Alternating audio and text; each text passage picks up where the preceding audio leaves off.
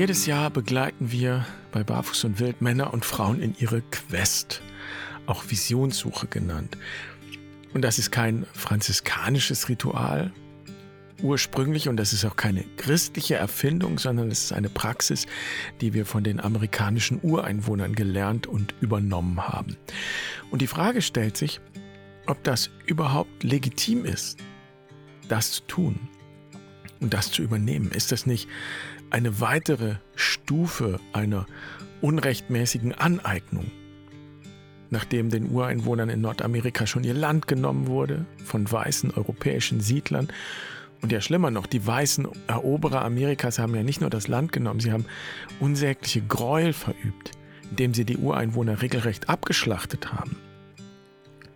Und anschließend wurden die Verbliebenen in Reservate eingepfercht.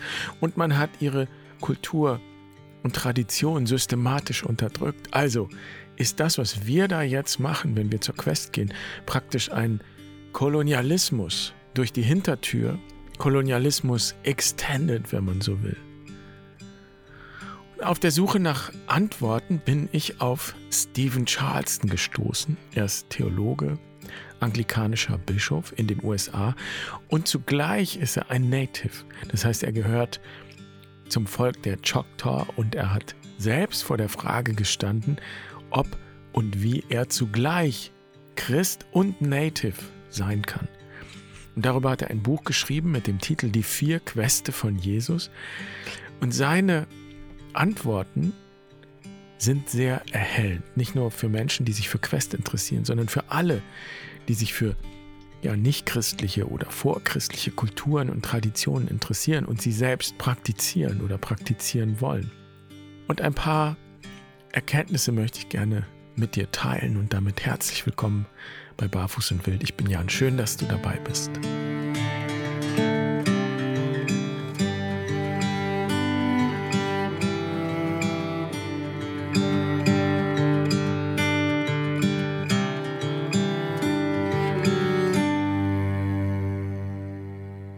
Meine Familie lebt in Amerika seit 30.000 Jahren. Mit diesem Satz beginnt das Buch von Stephen Charleston und er erzählt dann, dass er US-Amerikaner ist in der zweiten Generation. Denn bis 1924 wurden die Ureinwohner in den USA nicht mal als Staatsbürger anerkannt. Und diese Tatsache macht deutlich, aus welcher Situation heraus Stephen Charleston sein Buch schreibt. Als junger Mann in den 70er Jahren bekommt er Zweifel, ob er als Angehöriger der nordamerikanischen Ureinwohner zugleich auch Christ sein kann. Denn das, was Christen seinem Volk, seinen Vorfahren angetan hatten, ja, das kommt eigentlich einem Völkermord gleich. Bevor die Weißen nach Nordamerika kamen, da lebten da schätzungsweise fünf bis sieben Millionen Ureinwohner und am Beginn des 20. Jahrhunderts lebten in Nordamerika insgesamt noch 237.000 Ureinwohner. Das sind nicht mal fünf Prozent, die übrig geblieben sind. Und das Christentum spielt bei dieser Vernichtung eine zentrale Rolle. Denn es erscheint ja in dem Ganzen wie das Werkzeug des westlichen Imperialismus, der sich alles aneignet und einverleibt, was den Ureinwohnern gehört. Das Land, die Menschen und zuletzt eben auch die Kultur. Und das Seltsame an der Geschichte ist, dass hier Christen andere Christen verfolgt haben. Also nicht Christen haben Natives verfolgt, sondern de facto haben Christen andere Christen verfolgt. Denn tatsächlich, so erzählte Stephen Charleston, gab es eben nicht hier die Christen und da die Natives. Es ist ein bisschen komplizierter. Als in den Jahren zwischen 1831 und 39, und das ist die Kernzeit dieser ja, Übernahme, dieser Totalenteignung, wenn man so will. Als in diesen Jahren die amerikanischen Ureinwohner enteignet und gewaltsam von ihrem Land vertrieben und in grausamen Hungermärschen in die Reservate getrieben wurden, da waren die meisten von ihnen längst getauft. Und letztlich spielt es überhaupt keine Rolle, ob sie sich aus freien Stücken haben taufen lassen oder ob sie nur dem Druck der kulturellen Assimilation nicht standhalten konnten. De facto waren sie getauft. Und das bedeutet, und das ist die Perspektive und das ist die Frage hier für Stephen Charleston, das bedeutet, dass die Christen, die den Ureinwohnern das Land geraubt haben, die Massaker an ihnen verübt haben, die ihre Sprache, ihre Tradition unterdrückt haben, dass die ihre eigene Religion, das Christentum, nicht wirklich ernst genommen haben können. Denn aus ihrer Sicht haben sie das den eigenen Brüdern und Schwestern angetan. Und so stellt sich die Frage, der sich Stephen Charleston damals stellen wollte und gestellt hat, wo ist mein Platz? Kann mein Platz zugleich in der christlichen Tradition sein und in der Tradition meiner Vorfahren? Oder schließen sich die beiden Wege nicht komplett aus? Ja, die Frage ist auch, verrate ich nicht meine eigenen indigenen Wurzeln, wenn ich Christ bin Angehöriger einer Tradition, die diese Wurzeln abgeschnitten hat, vernichtet hat. Und dann erzählt Stephen Charleston, wie er für sich ein persönliches Ritual gestaltet hat, eine Quest. Und er verbringt einige Tage auf dem Dach im Morgengrauen in einem Kreis, den er mit Maismehl markiert, und er stellt sich die Frage, wo ist mein Platz? Im Christentum oder in der Tradition meiner Vorfahren? Und die Antwort, die er auf seine Frage findet, die liegt gewissermaßen in diesem Ritual selbst, das er da gestaltet, mit eben sehr einfachen Mitteln. Und er fragt sich auch, ob diese Zeit auf dem Dach in diesem Maismehlkreis überhaupt wirklich eine Quest ist. Ob das den Namen dessen verdient, was Generationen seiner Vorfahren praktiziert haben. Und nicht nur junge Männer, sondern auch Frauen, Männer und Frauen jeden Alters. Stephen Charleston erzählt, ja, dass aus der Perspektive der Ureinwohner Quest auch nicht irgendwie sowas wie ein esoterischer Selbsterfahrungstrip ist. Die Quest ist sowas wie der Kern der Spiritualität der Ureinwohner. Und die Quest, die Visionssuche, ist ein Werkzeug, eine Methode der Bildung und Ausbildung. Und nicht im Sinne von Wissenserwerb, sondern, so würden wir das vielleicht etwas altbacken sagen, es geht um Tugenderwerb. Und Tugend kommt ja von Tucht, von Tüchtigkeit. Die Gemeinschaft braucht Menschen, Mitglieder, die ihren Platz einnehmen können. Menschen, die, so sagt es Stephen Charleston, die spirituelle Natur des Lebens verstehen. Und man könnte auch einfach sagen, die das Leben verstehen und die ihre Rolle in diesem Leben erkennen. Und es sind vier Merkmale, die eine Quest prägen, sagt Stephen Charleston. Die Vorbereitung, die Gemeinschaft, die Herausforderung und die Klage. Und es lohnt sich, das genauer anzuschauen. Die Vorbereitung, die beginnt im Grunde dann schon, wenn das Anliegen für eine Quest sich zeigt. Wir würden sagen, wenn die Idee aufkommt, überhaupt eine Quest zu machen, das heißt, dieses Ritual ist intentional. Es gibt ein Anliegen. Dieses in die Wildnis gehen, das ist kein Selbstzweck. Es ist auch keine asketische Übung, sondern es geht immer darum, sich persönlich weiterzuentwickeln. Und die Gemeinschaft, das wäre der zweite Aspekt, die ist wesentlich für die Quest. Die Gemeinschaft unterstützt die Quester und Questerinnen. Sie begleitet sie auf ihrem Weg. Und es gibt Mentoren und Mentorinnen und die führen die Questerinnen und Quester hinaus. Und am Ende kehren alle mit ihren Erfahrungen in die Gemeinschaft zurück. Und die Herausforderung, Challenge, die gehört auch dazu. Das ist der dritte Aspekt. Es ist eine Auszeit von mehreren Tagen und Nächten draußen in der Wildnis, ohne Dach über dem Kopf, alleine, fastend, wachend. Und schließlich geht es in der Quest darum, ja, sich hinzugeben und um ein Gesicht zu flehen, eine Vision zu erbitten, zu erbeten. Und wie gesagt, nicht als heilige Trophäe, als Gralsuche, so wie wir das kennen in der westlichen Tradition, sondern in Bezug auf das persönliche Wachstum. Das Ziel der Quest ist nicht Transzendenz, wenn man so will, also die Erfahrung, irgendeine höhere Erfahrung, sondern das Ziel der Quest ist Transformation, Wandlung, Entwicklung.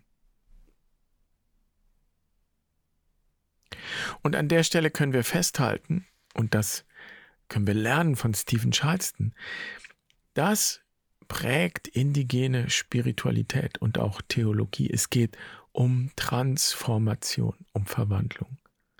Im Zentrum der Quest steht das Geheimnis, das Mysterium, das Geheimnis, wer ich bin, warum ich bin und wer oder was ich werden kann.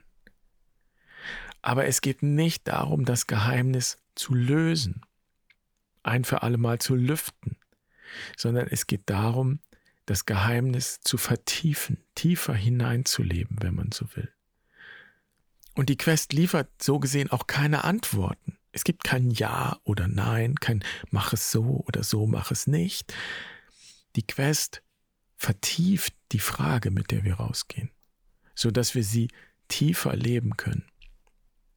Und so gesehen ist die Quest auch alles andere als eine Flucht aus der Welt.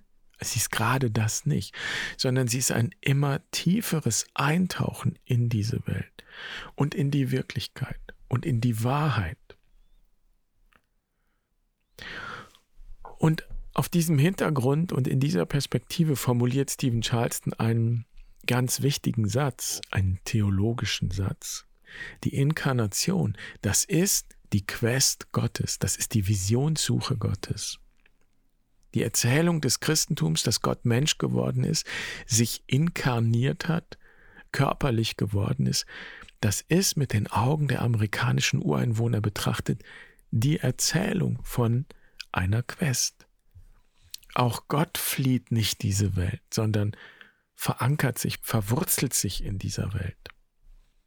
Nachfolge bedeutet in dieser Perspektive, Jesus zu folgen auf dem Weg der Quest, an einen Ort der Verwandlung, zu, ihm zu folgen in die Transformation. Und das Neue Testament, die Geschichte Jesu, das ist eine Geschichte der Quest eine Geschichte von Visionssuche. Und Stephen Charleston sieht vier Queste. Jesus in der Wüste, 40 Tage. Jesus auf dem Berg Tabor, die Vision auf dem Berg Tabor. Jesus im Garten Gethsemane und Jesus am Kreuz. Und diese vier Queste, die bilden zusammen ja die eine große Quest, die Visionssuche Gottes. Und sie entsprechen nicht zufällig den vier Kriterien der Quest. Vorbereitung. 40 Tage in der Wüste, das ist für Jesus eine Vorbereitung auf sein Wirken. Dann die Gemeinschaft. In der Geschichte der Verklärung auf dem Berg Tabor, da begegnet Jesus Mose und Elia in einer Vision. Und das sind seine Ältesten und Mentoren. Das sind die Vertreter seiner Gemeinschaft, die ihn sozusagen begleiten. Und Jesus stellt sich eine Herausforderung im Garten Gethsemane. Das ist die dritte Quest. Da ist Jesus konfrontiert mit der Einsamkeit. Jesus ist allein. Und das ist wesentlich für die Herausforderung. Ich kann nur allein zur Quest gehen. Es geht nicht darum, in der Wildnis zu überleben. Das ist kein Survival-Training. Es geht darum, allein zu gehen. Und die Jünger schlafen in der schlimmsten Stunde. Jesus ist konfrontiert mit der Einsamkeit. Und schließlich die Klage. In der vierten und letzten Quest am Kreuz auf Golgatha, da gibt Jesus sich vollständig hin und dieses Gott, mein Gott, warum hast du mich verlassen? Dieses Gebet, das wird seine Klage. Und es wird zur Klage aller Klagen. Und auch das ist Quest, mit dem Unlösbaren hinausgehen. Sich ihm zu stellen, so bis an diesen äußersten Punkt zu gehen. Und Jesus begibt sich an den äußersten Punkt, an den tiefsten Punkt, ohne zu wissen, wohin das führt.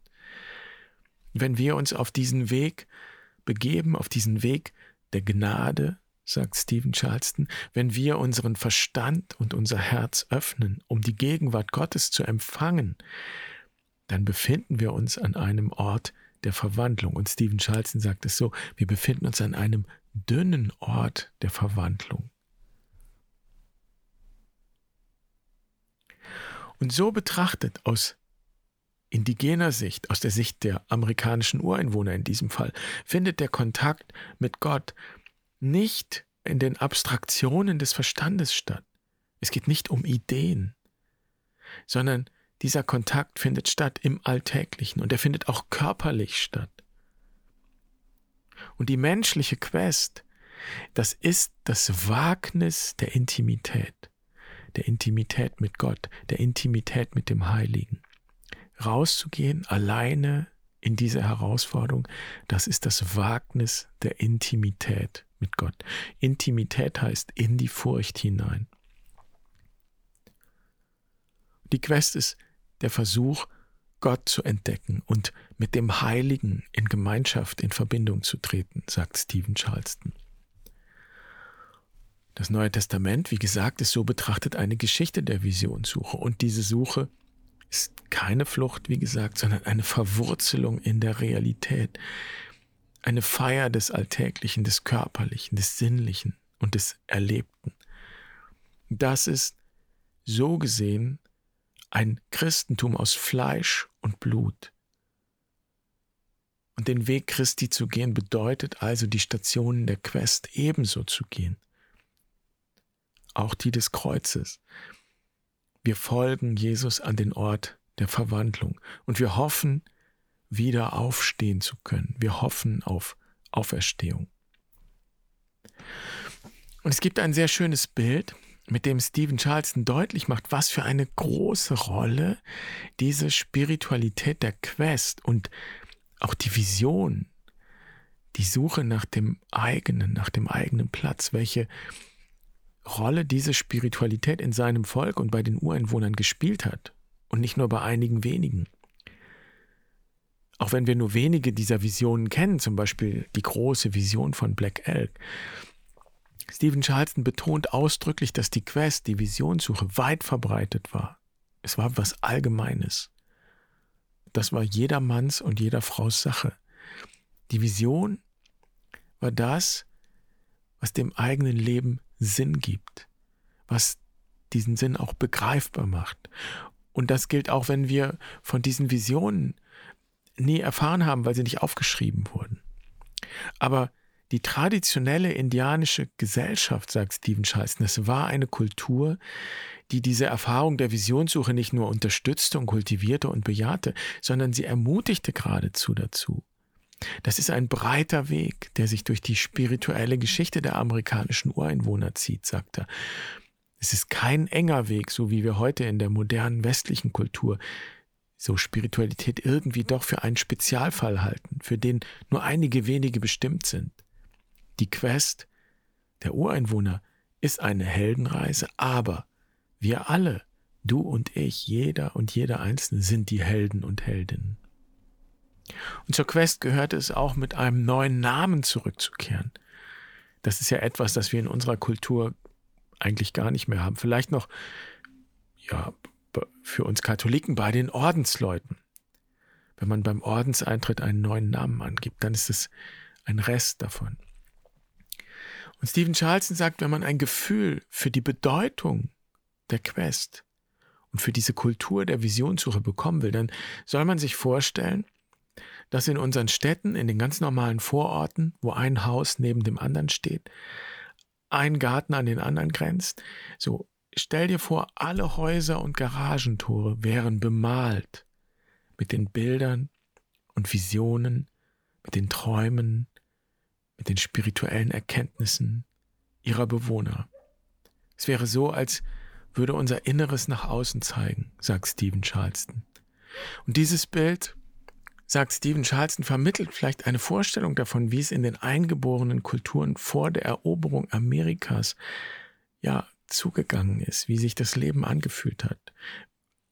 Die Menschen hatten einen ganz starken Sinn für die persönlichen Gaben. Es gab einen natürlichen Stolz. Und dieser Stolz war kein Individualismus, das war nicht Hybris, Überheblichkeit, sondern es war Individualität. Und das macht vielleicht den Unterschied zur weißen Kultur. Die traditionellen indianischen Gesellschaften haben in der weißen Kultur vor allen Dingen die Überheblichkeit wahrgenommen.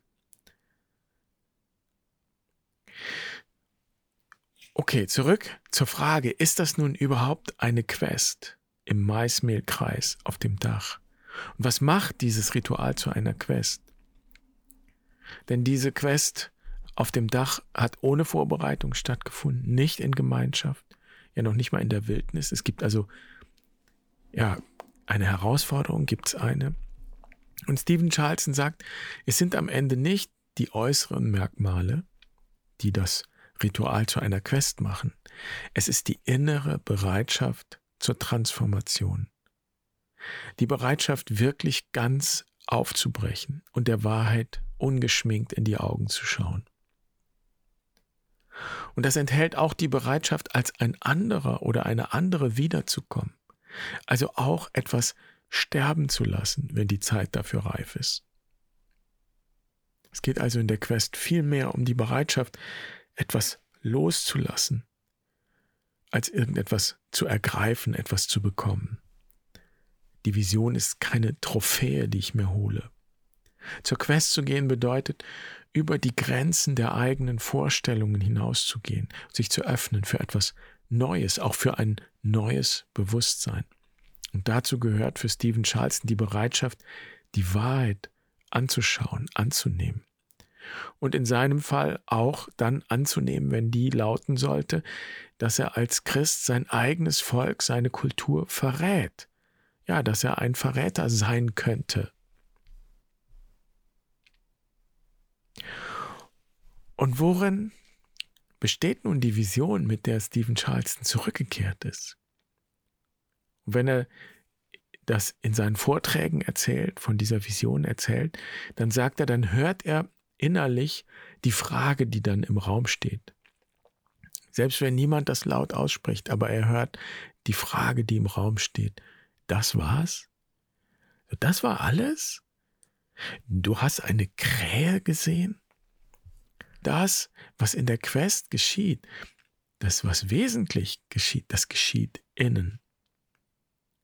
Und wenn jemand versuchen würde, einen Film darüber zu machen, dann würde er nur Menschen sehen an irgendeinem Platz in der Wildnis.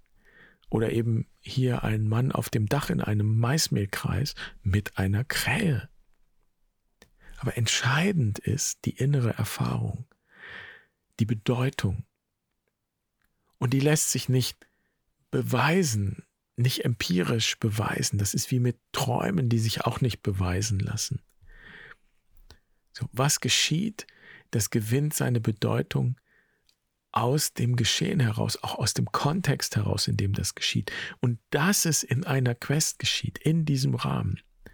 Und hier wird die Krähe, die auf das Dach gekommen ist, zur Botschafterin. Stephen Charleston beschreibt seine Erfahrung so, ich stand nicht mehr auf einem Dach, ich stand nicht mehr unter einem Himmel, ich befand mich an keinem anderen Ort als an einem heiligen, in einem heiligen Raum, auf einem heiligen Boden. Und die Stimme von etwas, das viel größer war als meine Realität, sandte mir eine Botschaft. Hab keine Angst. Es gibt zwei Wege zu gehen, aber einen Weg zu finden. Sei geduldig. Dies war die Botschaft, die die Krähe mir überbrachte sagt Stephen Charleston. Also die Vision bringt nicht unbedingt eine klare Antwort, aber sie bringt Gewissheit im Sinne von Frieden. Es gibt zwei Wege zu gehen, aber einen Weg zu finden. Die Vision gibt Klarheit. Und für Stephen Charleston ist das in diesem Fall die Ermutigung, die Bestätigung, beide Wege zu gehen, ohne zu wissen, wo dieser Spagat hinführt. Es gibt keine Auflösung, es gibt auch keine Versöhnung, keine Synthese. Und Stephen Charleston unterstreicht auch hier den Unterschied zur westlichen Kultur. Wir wollen meistens gerne sofort klare Antworten, aber diese Krähenbegegnung bringt keine Lösung. Transformation ist keine Lösung, das ist ein Prozess. Und was hier am Ende steht, das ist die Klarheit über diesen Prozess. Und was dieser Prozess schließlich hervorgebracht hat, rückblickend, denn die Quest war ja der Anfang dieses Prozesses eigentlich erst, der Einstieg in eine neue Sichtweise, in ein neues Paradigma. Also was dieser Prozess dann hervorgebracht hat, das beschreibt Stephen Charleston dann in seinem Buch in den anderen Kapiteln, eben rückblickend. Und ich möchte zum Schluss gerne eine Passage zitieren, die mich sehr berührt hat und auch ermutigt hat, ja, den eigenen Weg zu suchen in der christlichen Tradition, in der franziskanischen Tradition, mit der Quest in der Form, wie wir sie heute anbieten. Stephen Charleston schreibt, was ist mit dir? Wie sah eine deiner Visionen aus? Wann kam sie zu dir? Wie ist sie erschienen? Wie ist sie gekommen? Wo warst du? Was hast du gerade getan? Und hast du die Vision als Vision erkannt oder musstest du erst in sie hineinwachsen? Welche Bilder haben dir geholfen? Welche Worte hast du gehört? Worte einer heiligen Stimme. Welche Farben waren zu sehen? Welche Lebewesen hatten Anteil an deiner Erfahrung? Wie hast du die Vision mit dir getragen? Es gibt tausend Fragen, die ich dir gerne stellen würde. Ich glaube, auch wenn die Welt dich immer nur unter einem Namen gekannt hat, in Wahrheit hast du viele Namen bekommen. Ich denke, Visionen sind eine wilde Wahrheit.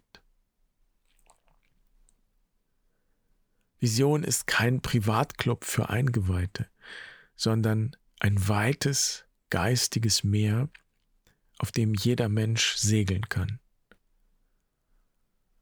Vielleicht haben wir uns durch unsere eigene kulturelle und religiöse Ausbildung daran gehindert gefühlt, Signale in die Nacht zu senden und unsere eigenen Visionen offen mit anderen zu teilen, aus Angst vor Ablehnung. Deshalb sind wir allein und in Stille gesegelt. Das ist etwas, was wir ändern müssen. Wir leben in einer Zeit, in der es kaum noch Visionen gibt. Nicht, weil sie aus unserem Leben verschwunden wären, sondern weil wir darauf konditioniert wurden, sie nicht anzunehmen oder über sie zu sprechen. Wir sind in die Stille einer kulturellen Lehre eingetreten. Ein Zeitalter, in dem die Berühmtheit als das Heroische durchgeht, als das Heldenhafte. Und die ständigen Sensationen, die uns auf den Bildschirmen vorgeführt werden, nicht tiefer in uns eindringen als Unterhaltung. Wir leben in einer seltsamen Isolation. Wenn ich offen über meine eigene bescheidene Vision spreche und dich direkt nach der deinen frage, dann tue ich das mit einer bestimmten Absicht. Mit diesem Buch möchte ich nicht nur einen indianischen Zugang zum Studium Jesu vermitteln, sondern meine Leser zu einem Aufstand einladen. Ich möchte jeden und jede von euch zur Subversion des spirituellen Schweigens auffordern. Ich möchte, dass du dich mir anschließt, um die Vision zu ehren, die dir geholfen hat, deinem Leben Gestalt zu geben. Ich ermutige dich, diese Vision mutig einzufordern und mehr als das, Wege zu finden, sie mit anderen zu teilen. Ich tue dies, weil ich glaube, je mehr wir den Dialog über visionäre Erfahrungen öffnen können, desto mehr können wir die tiefen Bande unserer gemeinsamen Menschlichkeit entdecken. Denn der ganze Grund für die Menschwerdung ist, dass Gott in die Visionssuche eintreten und zu uns allen sprechen konnte.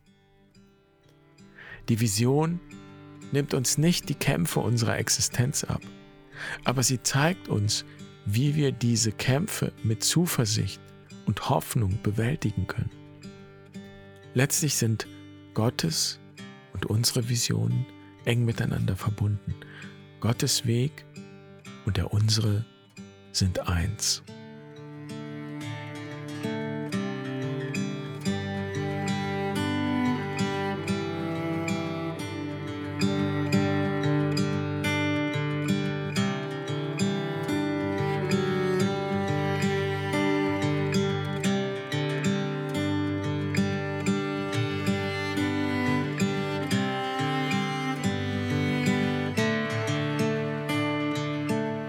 Das Buch von Stephen Charleston, The Four Quests of Jesus, ist 2015 erschienen und ist im Buchhandel auch bei uns erhältlich, eben leider nur auf Englisch.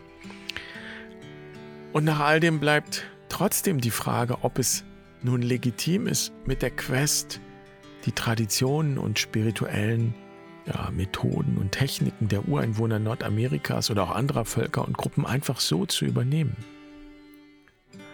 Einmal erzählte mir jemand etwas, das mir ja Mut gemacht hat mit diesem Stachel im Fleisch, der da ist und der auch nicht vergehen wird. Mit diesem Stachel und mit diesen Fragen weiterzugehen und auch trotzdem die Quest anzubieten und immer wieder diese Erfahrungsräume zu öffnen. Ich habe leider vergessen, wer das war und wann ich das gehört habe, aber es ging so.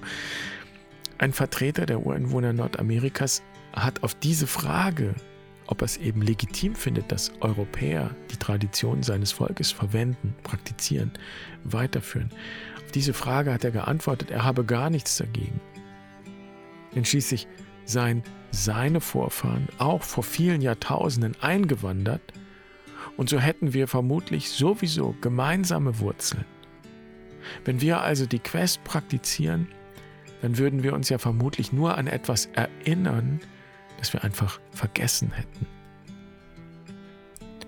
Und ich bin sehr dankbar für diese Antwort oder dieses Bild, weil mich das daran erinnert, dass es nur gemeinsam gehen kann. Und was wir westlichen Menschen und auch Christen gerne verlernen dürfen, finde ich, das ist die Hybris, diese Überheblichkeit, die Vorstellung, besser oder weiter zu sein als alle anderen. Und dann können wir jeden Weg gehen, eben gemeinsam. In diesem Sinne wünsche ich dir eine gute Woche. Ich freue mich, dass du dabei warst bis hierher. Mach's gut. Pace bene.